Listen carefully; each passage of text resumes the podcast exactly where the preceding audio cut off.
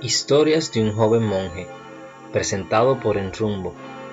Este capítulo se titula El monje y el cocinero. Era avanzada la noche y el joven monje salió a sentir la frescura de la madrugada. Meditaba seriamente porque había visto materializarse ante sus ojos el milagro de la transformación.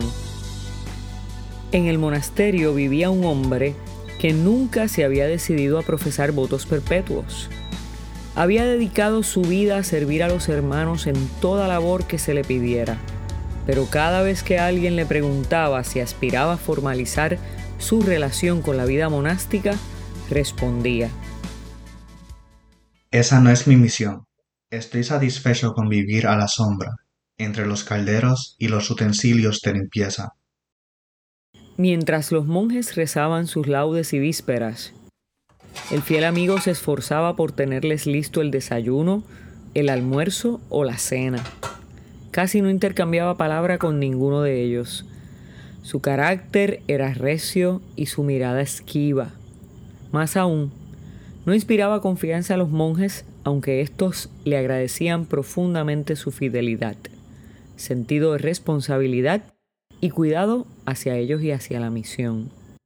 Sin embargo, el joven monje había saltado las barreras y poco a poco se había hecho amigo suyo.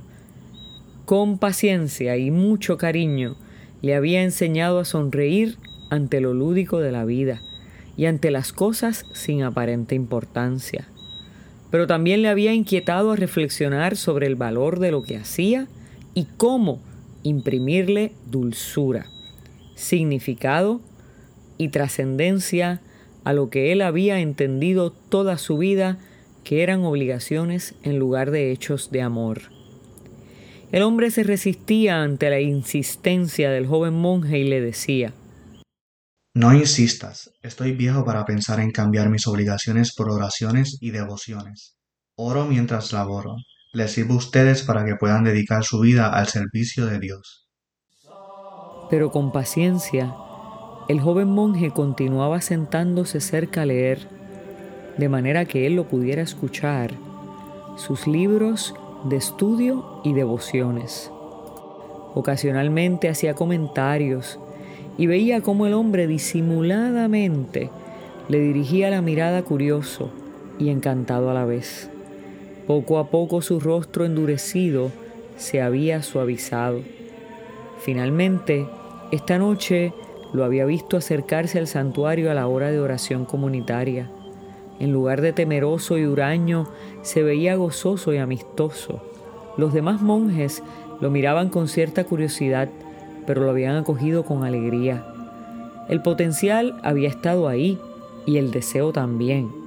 Solo había hecho falta quien creyera en él y quien tuviera la paciencia de caminar a su lado y esperar.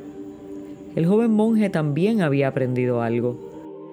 Tal vez unos llegan a un lugar para echar raíces y transformar sus hojas con cada estación, pero aferrados al mismo suelo, mientras otros llegan como aves migratorias para adornar su follaje temporeramente hasta que cambie la temporada y sea tiempo de mudarse de árbol. En ese momento recordó el libro de Esther. Sabes, tal vez para este momento has llegado. Cumplida la misión, el aire soplará y te indicará el camino al nuevo lugar en donde emprender la nueva misión. Unos llegan para quedarse, otros llegan para remover el agua del estanque y hacer brotar el milagro desde su propio interior.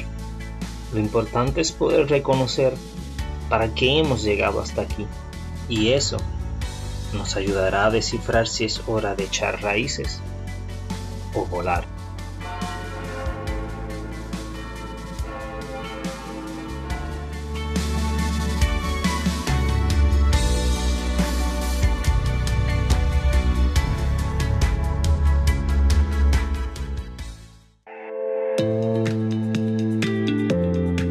Hola, te habla Ibeliz Valentín. Gracias por escucharnos. Si este mensaje ha sido de bendición a tu vida, compártelo en las redes sociales. También puedes suscribirte a través de Apple Podcast o de Spotify Podcast. Que Dios te bendiga y hasta la próxima.